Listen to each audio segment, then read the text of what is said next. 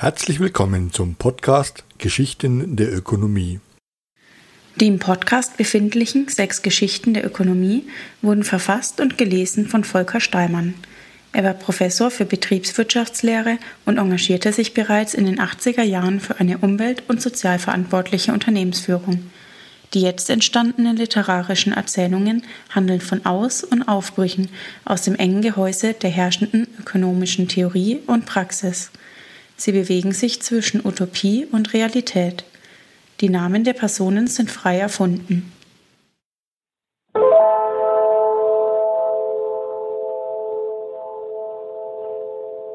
Zweite Geschichte. Auf der Suche nach dem Wert. Ihr zweites Praktikum verbrachte die BWL-Studentin Johanna Löschel in einer Gipsplattenfabrik. Sie sollte dort eine mitlaufende Kostenrechnung einführen, die von ihrem Professor mit geballtem Sachverstand unterstützt wurde. Das Ganze hing eng zusammen mit der Weiterentwicklung von Plankosten und Prozesskostenrechnungen hin zu einem integrierten System mit hoher Transparenz über wertschöpfende und nicht wertschöpfende Kosten, wie es professionell in der wissenschaftlichen Zunft in verschiedenen Aufsätzen hin und her gewogen wurde. Die Ziele dieses neuen Ansatzes einer prozessbegleitenden Kostenrechnung waren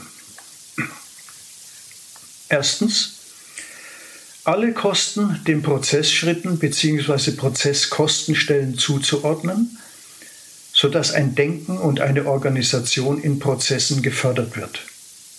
Vom Kunden zum Kunden. Zweitens, die Kosten mit der Leistungserstellung mitlaufen zu lassen und als prozessnahe, leistungsmengeninduzierte LMI, leistungsmengenneutrale LMN oder prozessferne Kosten aufzuteilen im Sinne der Kostenflexibilisierung und einer atmenden Fabrik. Drittens, möglichst viele Kosten, unterstützt durch Aufbau- und Ablauforganisatorische Maßnahmen, als prozessnahe und leistungsmengeninduzierte Kosten planbar und kontrollierbar zu machen. Viertens, Transparenz über wertschöpfende und nicht wertschöpfende Kostenelemente für einzelne Prozessschritte durch Wertzuwachskurven herzustellen. Fünftens, eine betriebsübergreifende, wertkettenbezogene Kosten- und Leistungsrechnung, Supply Chain Management, vorzubereiten. Sechstens, Grundlagen für ein Logistikcontrolling zu schaffen mit Benchmarking und Logistikkennzahlen. Siebtens. Eine bessere Zurechnung der Gemeinkosten auf Standardprodukte und Varianten sowie eine bessere Ermittlung produktspezifischer Deckungsbeiträge zu ermöglichen. Achtens.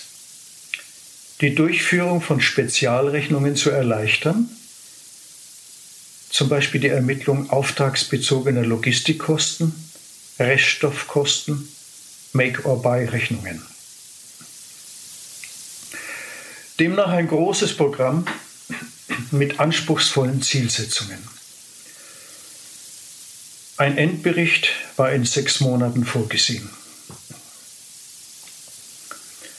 Johanna Löschel fühlte sich anfangs total überfordert wuchs aber langsam mit Hilfe sehr kooperativer Mitarbeiter des Unternehmens in die Produktionsabläufe, Kostenstellen und Kostenarten hinein und entwickelte über ein Excel-Tool eine prozessorientierte Gliederung mit Integration möglichst vieler Hilfskostenstellen, zum Beispiel den Betriebswerkstätten, in die Hauptprozesskostenstellen hinein. Dabei schaute sie sich den Produktionsablauf genau an. Es begann mit dem Gipsabbau in einem Steinbruch nahe der Fabrik, wo mit großen Pressluftbrechbaggern der Rohstein gewonnen und in die Gipserzeugung gefahren wurde. Zusammen mit fremdbezogenem Rauchgasentschwefelungsgips und Zusatzstoffen aus fabriknahen Lägern kam alles in einen Mahlkreislauf, wurde getrocknet, gekocht und wieder gekühlt.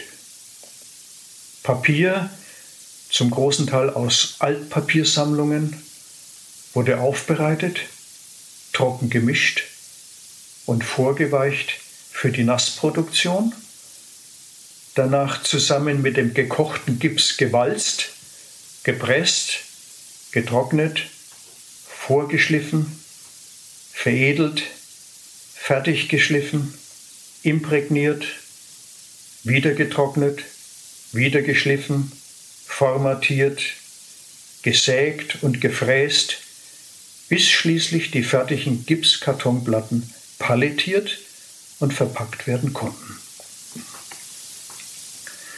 Dazwischen fanden immer wieder zum größten Teil Maschinen integriert Qualitätskontrollen statt. Die Paletten wurden schließlich im Fertigwarenlager versandreif kommissioniert und nach Kundenwunsch verladen und ausgeliefert. Johanna Löschel ordnete die Kosten zwei Hauptprozessen zu. Einmal der Standardproduktion, Massenware von unterschiedlich dimensionierten Gipskartonplatten und Varianten in verschiedensten Formen, Abmessungen und Qualitäten für den Trockenausbau. Dabei musste sie wertschöpfende Kosten und nicht wertschöpfende Kosten auf einzelne Prozessschritte zuteilen. Was aber war wertschöpfend? Aus zahlreichen Vorlesungen der Mainstream-Ökonomik war ihr unmissverständlich klar, dass nur das wertschöpfend sein konnte, was Kunden letztlich bezahlen wollen.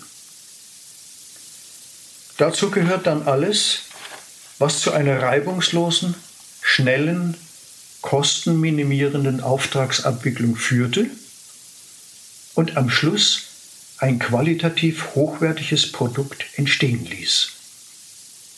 Natürlich versuchte das Marketing mit werbewirksamen Maßnahmen und allen heute zur Verfügung stehenden Registern der Attraktivitätssteigerung den Preis zugunsten einer hohen Gewinnspanne hochzuhalten und die Konsumentenrente abzuschöpfen. Aber bei starkem Wettbewerb war das so eine Sache.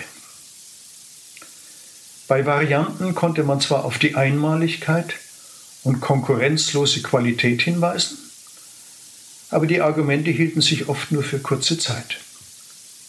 Nach und nach wurden Wettbewerbsvorteile durch die lauernde und imitierende Konkurrenz, vor allem aus dem Ausland, zunichte gemacht. So blieben nur noch die Kosten, um eine zufriedenstellende Rendite zu erreichen. Stockte etwa der Fertigungsfluss wegen Nachschubmangel oder Maschinenausfällen, entstanden sofort nicht wertschöpfende Kosten, was den Gewinn schmälerte. Qualitätsmängel mussten sofort erkannt und korrigiert werden, sonst landete eine ganze Charge auf dem Müll. Auch Menschen sollten natürlich flexibilisiert werden in ihrem Arbeitseinsatz und ihren Arbeitsverträgen, damit bei Konjunktureinbrüchen keine Kosten fix stehen blieben. Vor lauter Kostenarten, Kostenanalysen, Prozessschritten, Kostenzuordnungen, Kostenaufteilungen schwirrte Johanna Löschel der Kopf, sodass sie voll beschäftigt war, den Überblick über den Ablauf und die Abwicklung des Forschungsprojekts nicht zu verlieren. Zudem stürzte zwischenzeitlich ihr Computer aufgrund der Datenmassen ab und nur mit allergrößter Mühe und Einsatz von IT-Experten gelang es ihr wieder, alle Kostendaten wieder zu reaktivieren und weiter zu bearbeiten. Es bereitete ihr schlaflose Nächte. Dazu kam, dass ihr Professor vor den leitenden Führungskräften der Gipsfabrik regelmäßig über den neuesten Stand der Untersuchung informieren musste und sich dadurch auch wiederum Veränderungen in der Methodik zugunsten einer größeren Praxistauglichkeit ergaben. Kurzum, nach dem gängigen Wertverständnis der modernen Betriebswirtschaftslehre war ihr eigentlich klar, was als wertschöpfend oder nicht wertschöpfend gelten sollte. Wenngleich auch hier, gerade bei den indirekten Kosten im Verwaltungs- und Managementbereich, etliche Grauzonen auftauchten. Im Wesentlichen war es aber ein technisches, operatives Problem, das im Sinne einer betriebsangepassten guten Handhabbarkeit gelöst werden konnte. Nach zwei Zwischenberichten, die alle eingehend zwischen Wissenschaft und Praxis diskutiert wurden, mit jeweils konstruktiven Verbesserungen, wurde ein Endbericht erstellt und nun war es an der Betriebsleitung selbst, organisatorisch und kostenrechnerisch die eigenen Systeme anzupassen. Der Auftrag war erfüllt. Die Auftragnehmer, Frau Löschel und ihr Professor, atmeten auf.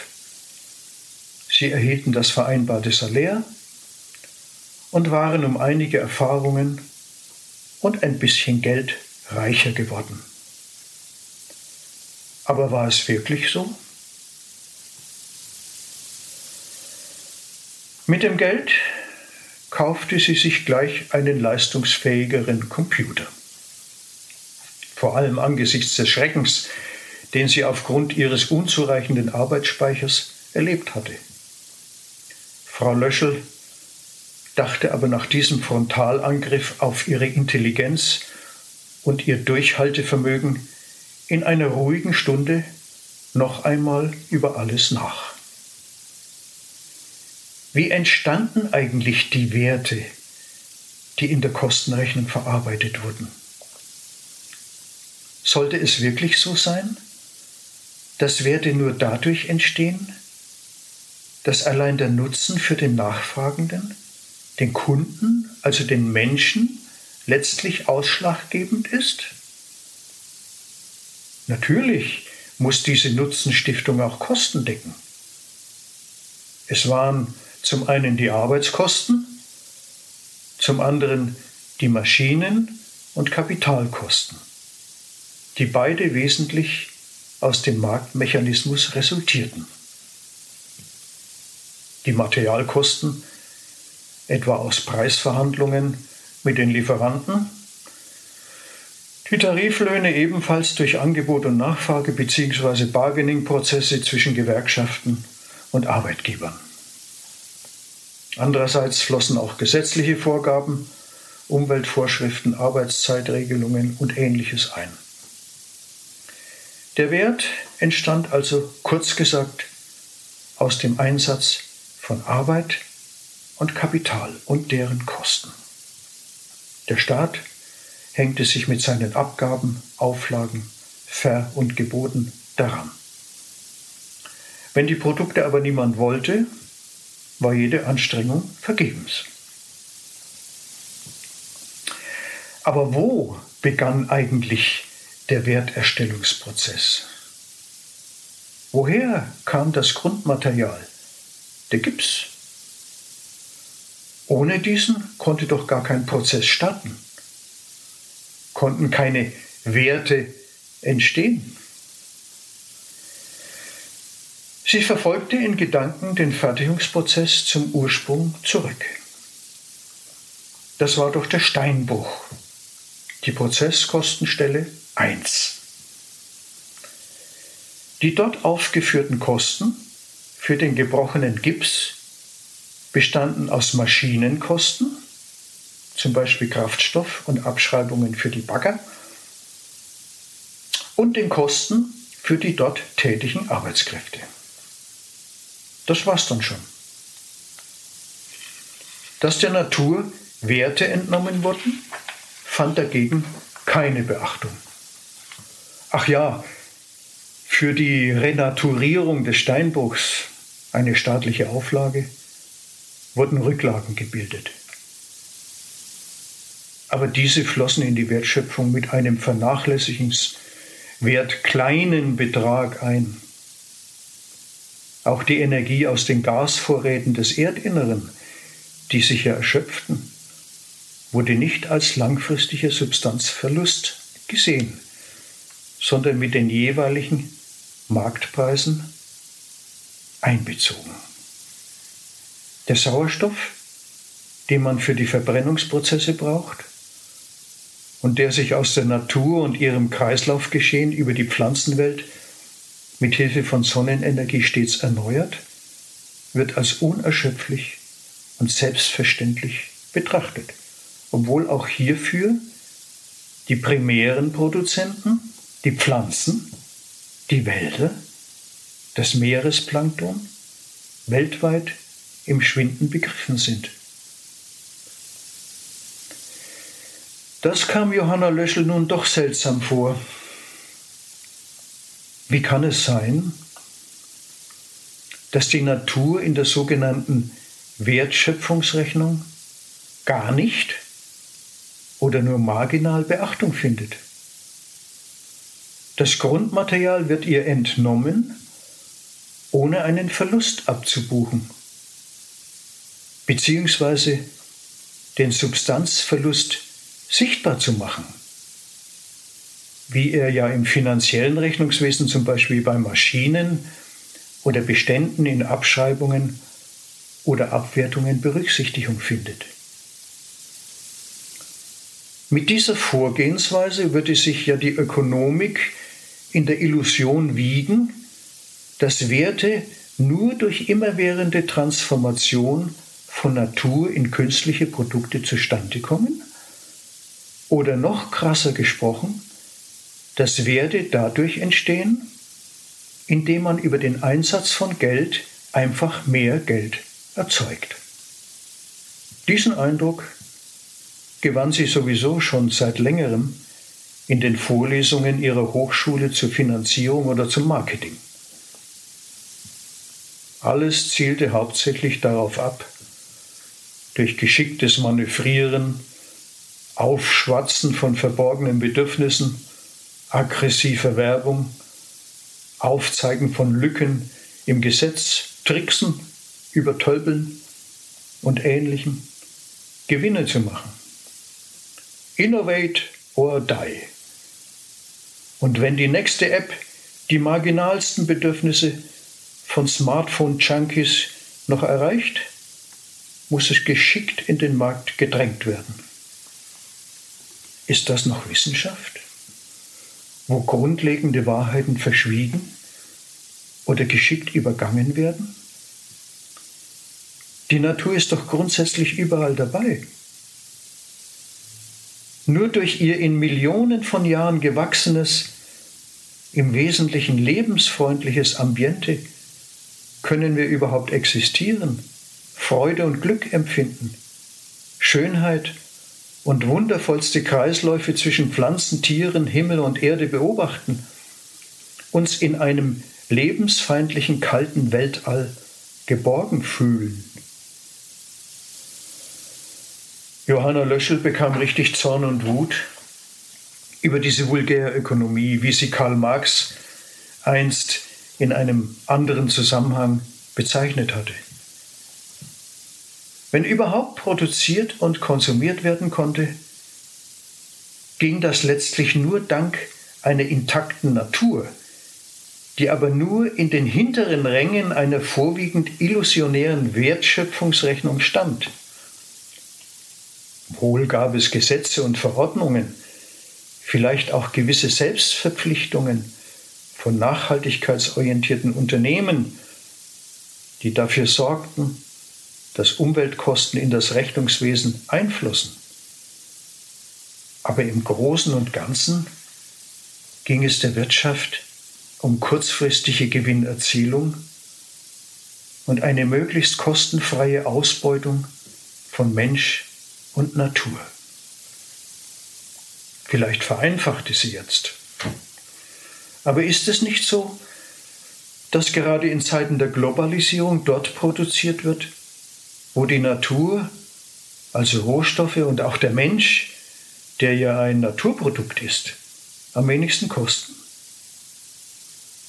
Wird nicht durch die Industrie versucht, das Lebendige von selbst entstehende auszuschalten, die natürlichen Wertentstehungsprozesse künstlich kontrollierbar zu machen, wie es in der grünen Gentechnik und in der Roboterisierung der Fertigungsstraßen, seit neuestem in der Digitalisierung der Unternehmenswelt durch Big Data und Industrie 4.0 angestrebt wird? Wird denn hinter den aufgebauschten, glitzernden Fassaden der Zelebrierung von Marken und der Event- und Spaßkultur unseres Turbokapitalismus der Eigenwert der Natur und ihre unermessliche Lebendigkeit in der Wertschöpfung von Ökonomen und Ingenieuren nicht mehr erkannt? Die Studentin wollte es nun erst recht wissen und fragte mehrere Professorinnen und Professoren über ihr Verständnis der Wertentstehung. Bei den meisten stieß sie dabei auf Kopfschütteln. Eine objektive Wertlehre gäbe es schon lange nicht mehr in der Ökonomik. Das war vielleicht bei Adam Smith noch mit dem Produktionsfaktor Boden der Fall. Manche erinnerten sich noch an die Physiokraten, welche die originäre Wertschöpfung nur in der Urproduktion, der Gewinnung von Rohstoffen und der Landwirtschaft sahen, nicht aber in der Verarbeitung dieser Rohstoffe und erst recht nicht in der Bereitstellung von Dienstleistungen.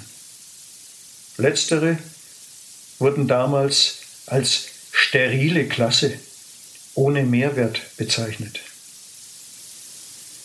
Aber das war das 18. Jahrhundert. Heute leben wir in einer Marktwirtschaft. Und alles richtet sich nach Angebot und Nachfrage und der Markt ist das wohl beste Instrument, um Millionen von Nachfragewünschen mit Millionen von Angeboten rasch und ohne zentralbürokratischen Planungsaufwand zu koordinieren. Einen besseren Allokationsmechanismus könne es nicht geben. Johanna Löschel war das plausibel. Konnte man doch gegen den Markt und seine überwältigende Effizienz nichts sagen. Aber konnte ein effizientes Ordnungsprinzip die Richtung angeben, in die wir steuern müssen? Zumal doch offensichtlich war, dass die Wertgrundlagen, auf der unser gesamtes Leben basiert, systematisch vernichtet werden. Die Substanz also schwindet und wir mehrere Planeten bräuchten, um dauerhaft unseren deutschen Lebensstil auf andere Völker übertragen zu können. Wasser und Luft werden verunreinigt. Rohstoffe bedenkenlos für kurzfristigen und noch dazu höchst zweifelhaften Nutzen ausgebeutet. Flächen immer mehr für einen beispiellosen Immobilienboom, für Logistikzentren und Freizeiteinrichtungen verbraucht, oft unwiederbringlich der Natur entzogen. Ist nicht die Ökonomie hirnverbrannt, blind oder gar ein terroristisches System?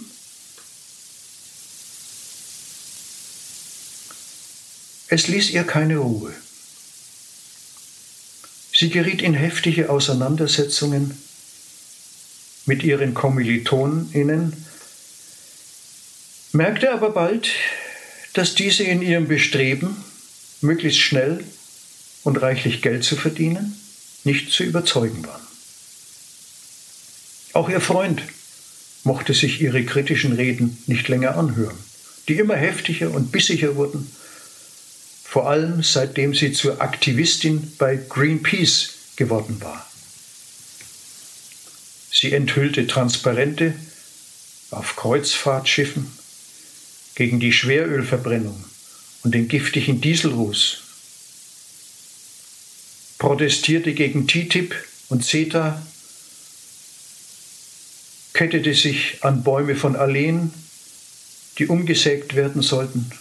Das war ihm zu viel. Er trennte sich von ihr und sie war nicht ganz allein auf weiter Flur. Dank ihres Engagements in verschiedenen Umweltgruppen und ihren kritischen Kommentaren in den sozialen Medien gewann sie neue Sympathien und einen Freundeskreis, der mit ihr stritt in Wort und Tat. Und sie verliebte sich neu. Das Schöne war, dass es diesmal weiterging als bloß zum Besuch von Rockkonzerten, Szenelokalen oder ins Bett. Sie schauten beide in die gleiche Richtung und ihre nicht nur virtuellen Kommunikationen, sondern persönlichen Gespräche und streitbaren Auseinandersetzungen waren eine Bereicherung für beide, die sie immer mehr verband. So könnte man also schließen, dass sie beide, wenn sie nicht gestorben sind, noch heute leben.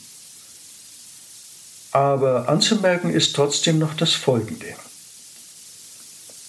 Dass nämlich Johanna ihr BWL-Studium aufgab und mit ihrem Freund, der inzwischen bei der österreichischen Donaukraft als Ingenieur für Wasserkraftanlagen arbeitete, nach Wien zog, um dort das Studium der Kunstgeschichte zu beginnen. Nach einem sehr erfolgreichen Abschluss betreute sie einen herrlich sanierten, denkmalgeschützten Kulturbahnhof in der Nähe Wiens und übernahm die Stelle einer Kuratorin. Sie konnte dort ihre geläuterten Ökonomiekenntnisse mit Kunst und praktischer Tätigkeit von Führungen und Fortbildungskursen einbringen in ein Non-Profit-Unternehmen. Studentinnen und Studenten der Wirtschaftsfakultät Wien kamen gerne zu ihr, um dort Workshops über Geld, Wachstum, Gemeinwohlökonomie und ernsthaft nachhaltige Unternehmensführung abzuhalten. Ihren ehemaligen Professorinnen und Professoren war sie weit voraus.